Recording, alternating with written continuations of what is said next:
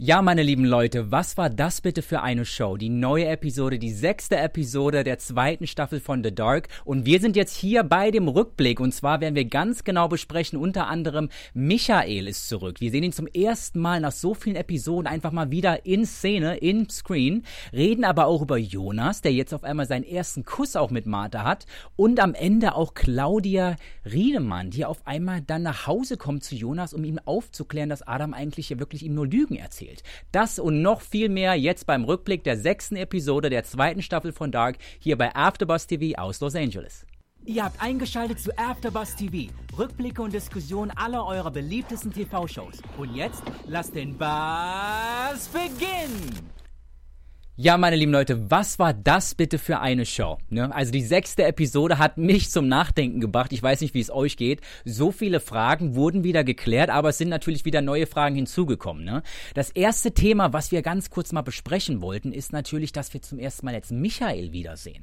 Wir erinnern uns, Michael, aka Mickel, war ja eigentlich die ganze Zeit über gar nicht wirklich dabei. Ne? Die Episoden waren eigentlich mehr über Mickel, der natürlich dann in die Zeit zurückgereist ist. Aber jetzt auf einmal hat natürlich Jonas die Möglichkeit, Möglichkeit, weil wir erinnern uns, er wurde ja von Adam zurückgesendet, genau einen Tag bevor Michael ja auch Selbstmord begeht und sich erhängt. Ne, und einen Tag vorher kommt Jonas an und trifft seinen Vater auch im Haus ne, und redet mit ihm über Situationen, die für mich erstmal so ein bisschen ganz banal erscheinen, weil man natürlich sagt, okay, Vater, oder Dad, ne, du sollst jetzt hier nicht das Leben nehmen, weil ich ganz genau weiß, was passieren wird. Ich weiß, wer du bist. Also das fand ich schon eine ganz extreme Situation auch von Jonas, seinen Vater dann so schnell auch zu konfrontieren. Und das Interessante ist, dass Michael auch kein Geheimnis daraus macht. Und das war für mich sehr spannend zu sehen, wie so die Interaktion auch zwischen Jonas und Michael abgelaufen sind. Ne? Und Michael hat sofort geöffnet. Also das hätte wahrscheinlich auch jeder gemacht in dem Moment, weil er wusste, dass Jonas ja alles weiß. Also er braucht ihm nichts mehr zu verheimlichen. Er weiß, dass Michael eigentlich Mickel ist.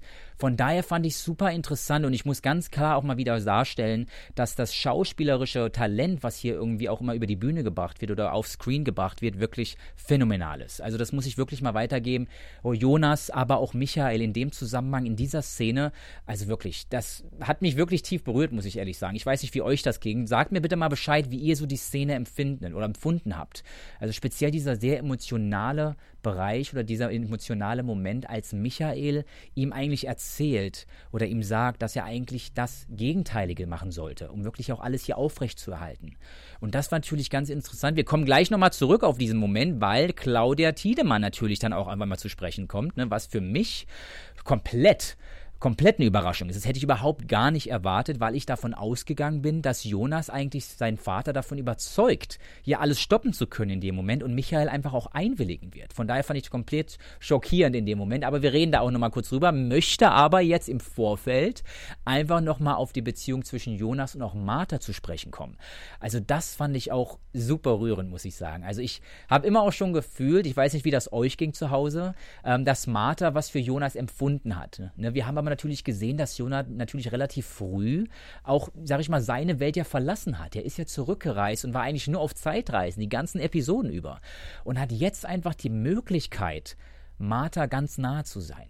Also sie, wir erinnern uns an die Szene, wo sie am, am See sitzt und Jonas dann auch dazu stößt. Also der, der, sag ich mal, der ältere Jonas, der Jonas mit den längeren Haaren, ne, wohl bemerkt. Und ich glaube, dass Martha das auch so ein bisschen mitbekommt, irgendwie auch registriert, ne, dass er natürlich jetzt auf einmal längere Haare hat. Wir erinnern uns, der jüngere Jonas, ne, verschwindet ja dann vom See und der zeitreisende Jonas, so nenne ich ihn jetzt mal, kommt natürlich dann ins Bild und setzt sich wieder neben sie.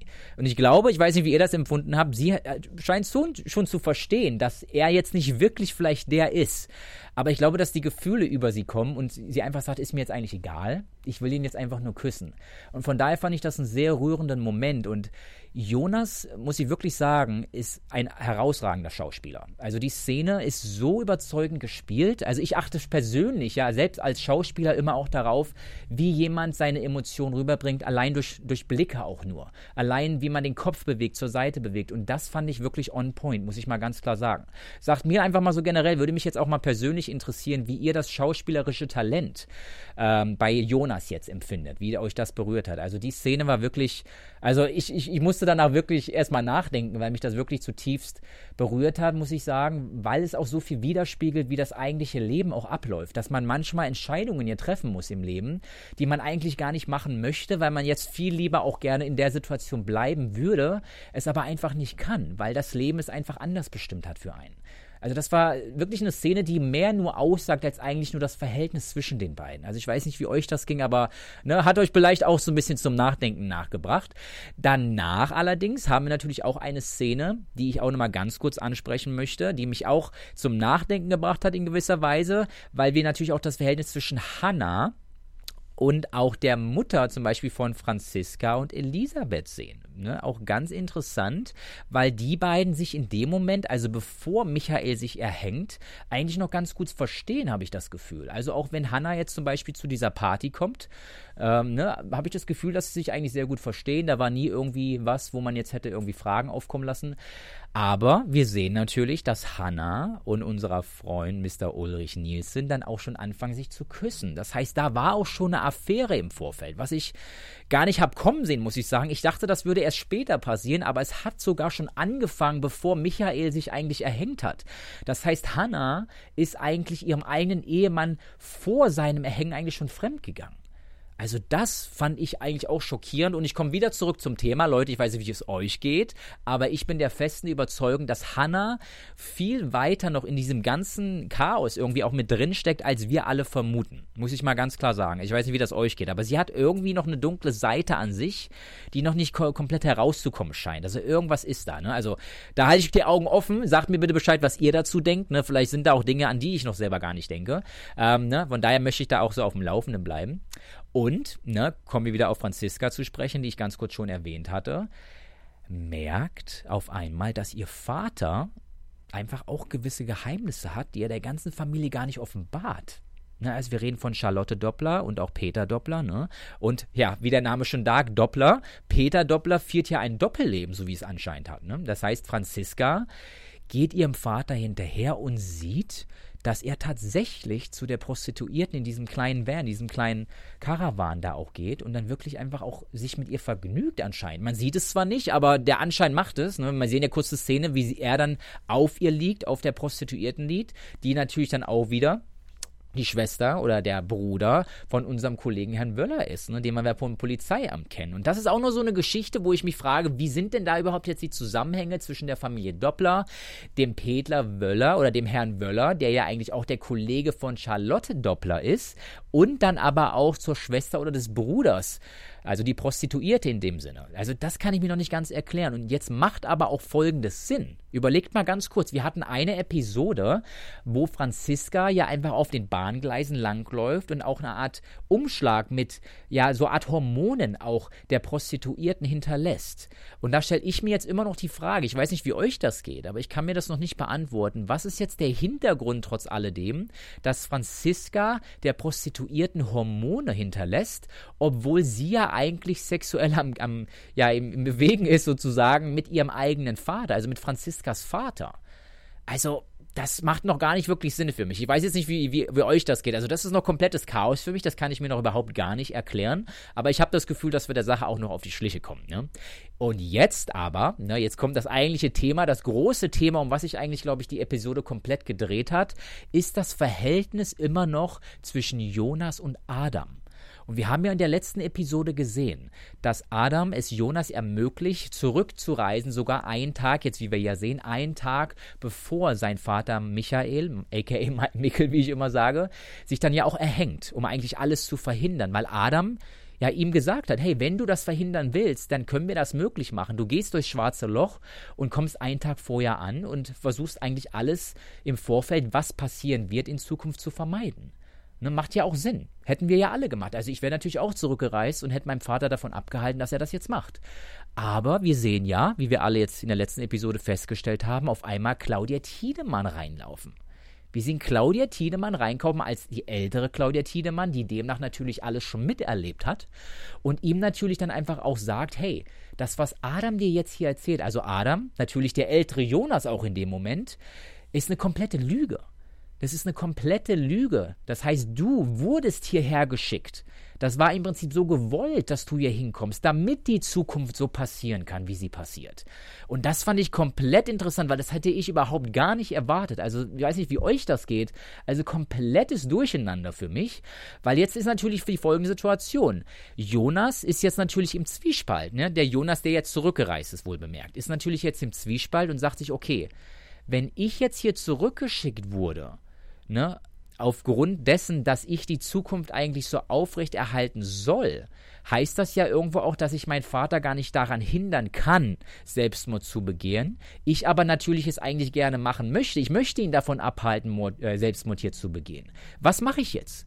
Also das war eine ganz krasse Situation für mich. Und ich bin da auch nicht ganz sicher. Ich weiß nicht, wie euch das so ein bisschen mit, mit Mitgefühl ist, auch was Claudia Tiedemann angeht. Aber ich persönlich traue Claudia Thienemann jetzt nicht ganz, muss ich ganz ehrlich sagen. Ich weiß nicht, wie euch das geht, aber für mich hat sie irgendwie noch auch so eine dunkle Seite, irgendwelche Dinge vielleicht im Hinterkopf, die sie für sich selbst rausholen möchte, die für mich auch nicht wirklich Sinn geben. Weil wir erinnern uns nochmal an eine Situation mit Claudia Tiedemann, die irgendwie auch für mich ganz krass war. Claudia Tiedemann hat ja die Schwester Noahs auch in die Vergangenheit zurückgeschickt, sodass die Schwester Noah, sag ich mal, auch eine sexuelle Beziehung mit Claudia eigener Mutter eingeht. Also der, der eigentlichen Hausfrau oder Frau von Egon Tiedemann, also des, des Vaters von Claudia Tiedemann. Ne? Ich hoffe, ihr wollt mir noch. Ne? Ich weiß, es sind viele Namen, viele Konstellationen. Aber das fand ich natürlich auch richtig heftig, dass Claudia Tiedemann, sag ich mal, versucht, fast ihre eigene Familie in der Vergangenheit ja in, in, in die Brüche zu bringen, also zu zerstören fast schon. Und das kann ich mir noch nicht wirklich erklären. Warum macht sie das eigentlich? Warum will Claudia Tiedemann ihre eigene Familie hier zerstören? Ne, ist für mich alles irgendwie richtig, richtig, merkwürdig. Von daher kann ich mir noch nicht ganz erklären, warum sie jetzt auf einmal in das Haus Jonas kommt und ihm sagt, hey, mach das nicht, was Adam dir sagt, ist eine eigentliche, ist eine eigentliche Lüge. Ne? Aber wir sehen ja dann natürlich, was auch passiert.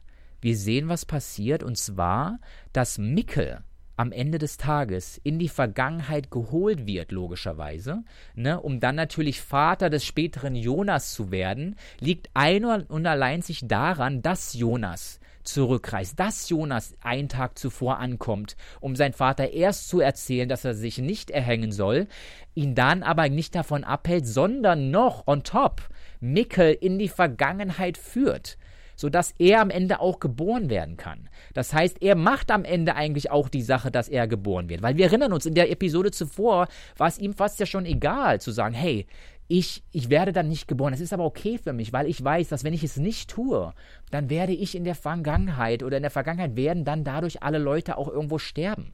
Er hat ja die Gräber gesehen im Jahre 2054, ne? Von Martha, von allen geliebten Menschen, die er hat. Von daher ist das eine Sache, die kann ich mir noch nicht wirklich ganz erklären. Und auch interessanterweise, was immer wieder jetzt aufkommt in der Episode, ist das Wort Déjà-vu.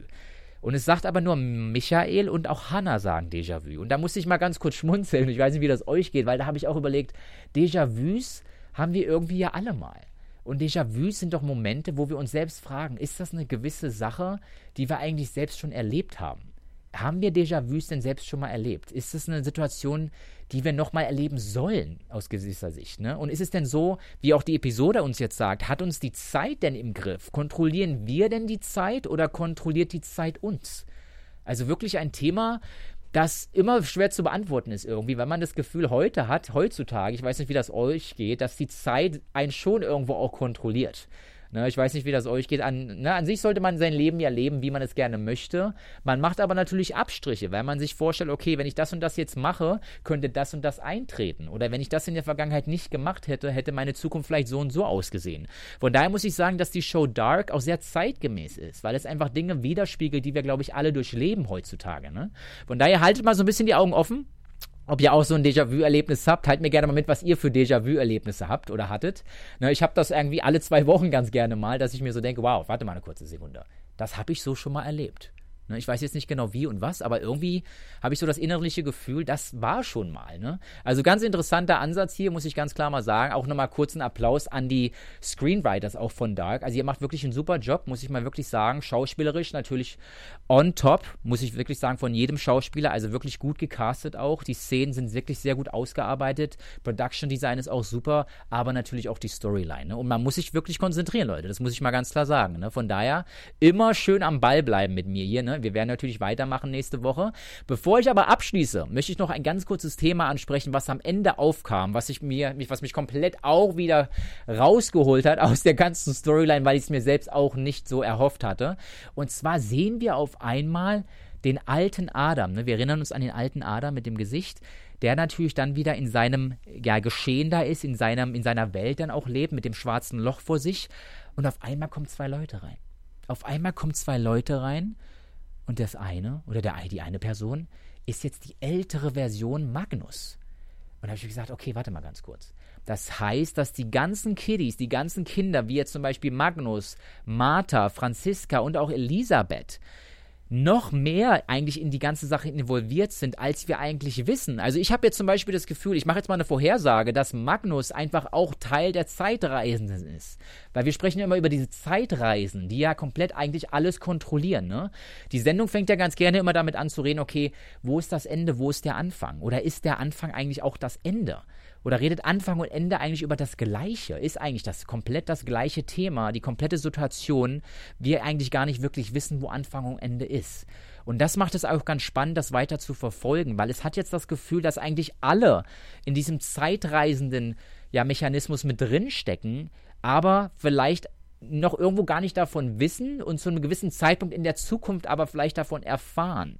Das ist immer ganz interessant. Von daher haltet da auch mal die Augen offen. Und zum abschließenden Punkt, was ich noch ganz kurz erwähnen wollte, was ich irgendwie noch nicht hundertprozentig sagen kann, aber ich hatte das Gefühl, als Adam sagt, es ist jetzt noch nicht der richtige Zeitpunkt. Es war noch nicht so weit, aber ich werde das schon machen. Ne? Ich hatte keine andere Wahl, das jetzt so zu machen.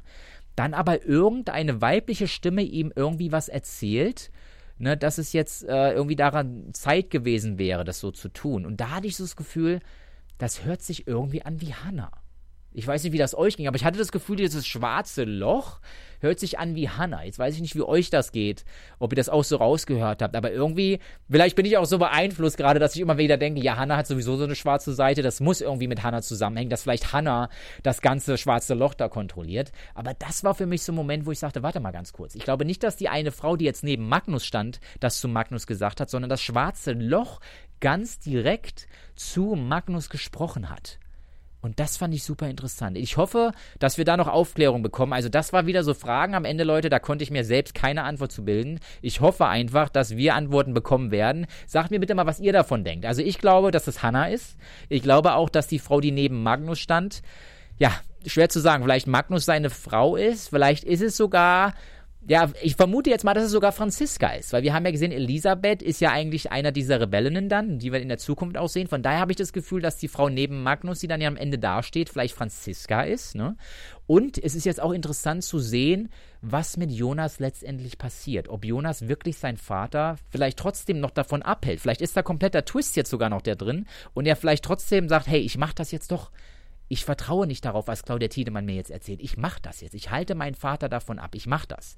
Ne, von daher halten wir die Augen offen. Das war der Rückblick für diese Woche, die von der sechsten Episode der zweiten Staffel von Dark. Ich hoffe, ihr hattet Spaß zuzuschauen. Ihr könnt mich natürlich auf Instagram finden. Benjamin Schnau, S-C-H-N-A-U, S-C-H-N-A-U und sogar auf Facebook.